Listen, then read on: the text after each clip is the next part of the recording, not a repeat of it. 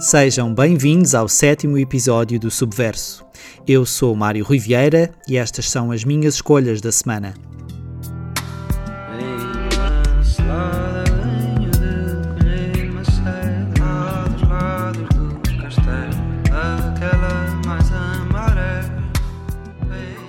Pegar em tradições seculares e dar-lhes um valente sopro de modernidade pode ser um negócio arriscado, mas acreditar que nada é intocável parece-me sempre um ótimo ponto de partida. Já vos tinha trazido uma canção dos Bandua e regresso agora a eles para falar de riscos que compensam. O homónimo álbum de estreia da dupla, acabado de sair, é uma corajosa e entrenecedora carta de amor ao cancioneiro tradicional da Beira Baixa.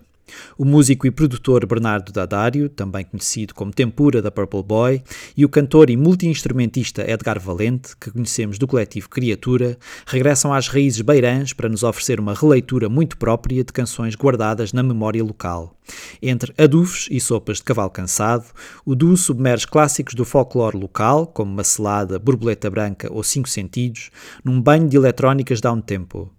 Deste embate entre passado e presente, potenciado pelos sedutores ambientes sintetizados de Adário, irrompe a voz sem idade de Valente, que nos vai orientando entre recordações de outros tempos, histórias de amor atordoante e momentos de embalar. Ao longo de sensivelmente uma hora, os Bandua levam-nos numa viagem triunfal ao melhor que o país tem para nos dar, deixando pelo caminho a sua marca na história deste 2022 que ainda agora começou. Denis Villeneuve, realizador franco-canadiano que em 2016 nos deu o clássico moderno de ficção científica O Primeiro Encontro, não é homem de virar costas a desafios. Depois de apostar alto numa sequela de Blade Runner, resolveu embarcar num projeto ainda mais arriscado e traduzir para o grande ecrã o romance épico de Frank Herbert, Duna, imortalizado no cinema há quase 40 anos por David Lynch. Comparações à parte, Villeneuve constrói neste primeiro capítulo de Duna, que já tem uma sequela prevista para 2023, um monumental festim audiovisual. A fotografia é de cortar a respiração, cada frame merece ser emoldurado, o trabalho de som é assombroso e o elenco não poderia ser mais certeiro.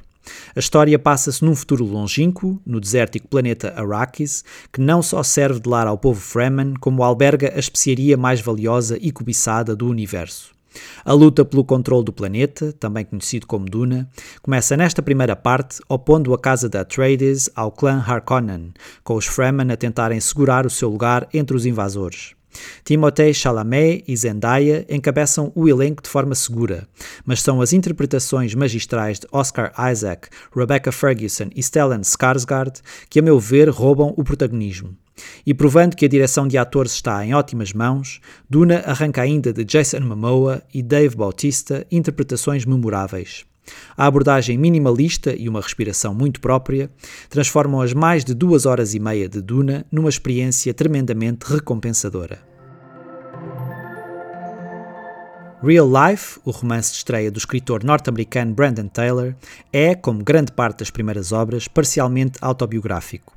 Tendo como palco um campus universitário, a história debruça sobre um período específico da vida de Wallace, um estudante de doutoramento, oriundo de uma pequena cidade do estado de Alabama, que se debate com todos os constrangimentos que advêm do facto de ser o único negro no seu programa doutoral.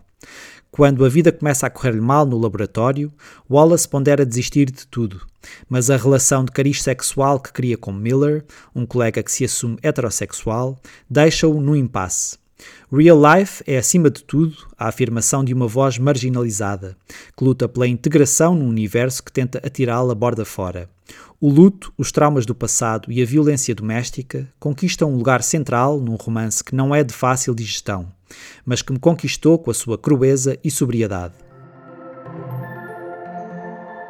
Há revivalismos e revivalismos. Poderíamos completar essa premissa com uma afirmação categórica, mas na verdade não sabemos bem o que pensar sobre o regresso ao pequeno ecrã do sexo e a cidade. And Just Like That atira-nos de volta à vida de Carrie Bradshaw uns longos 11 anos depois dos acontecimentos do filme O Sexo e a Cidade 2. Encontramos-la feliz e casada com o eterno inatingível Mr. Big, mas uma tragédia torna a virar tudo do avesso. Sem Samantha na sua vida, porque Kim Cattrall se recusou a trabalhar novamente com Sarah Jessica Parker, Carrie apoia-se mais do que nunca em Charlotte e Miranda. O maior ponto negativo de And Just Like That pode ser a ausência de Control, mas a tentativa de compensar o facto de a série inicial ter deixado muito a desejar, em termos de diversidade, transpira a desespero. A integração de personagens não brancas parece feita à martelada, embora o argumento consiga recuperar alguma dignidade quando aborda aquilo que inicialmente a tornou problemática de forma mais direta.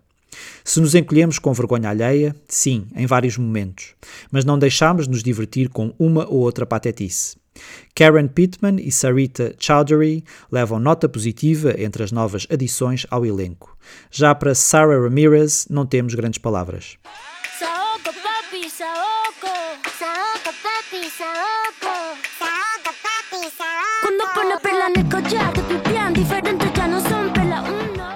Termino o sétimo episódio do Subverso com o regresso de Rosalia.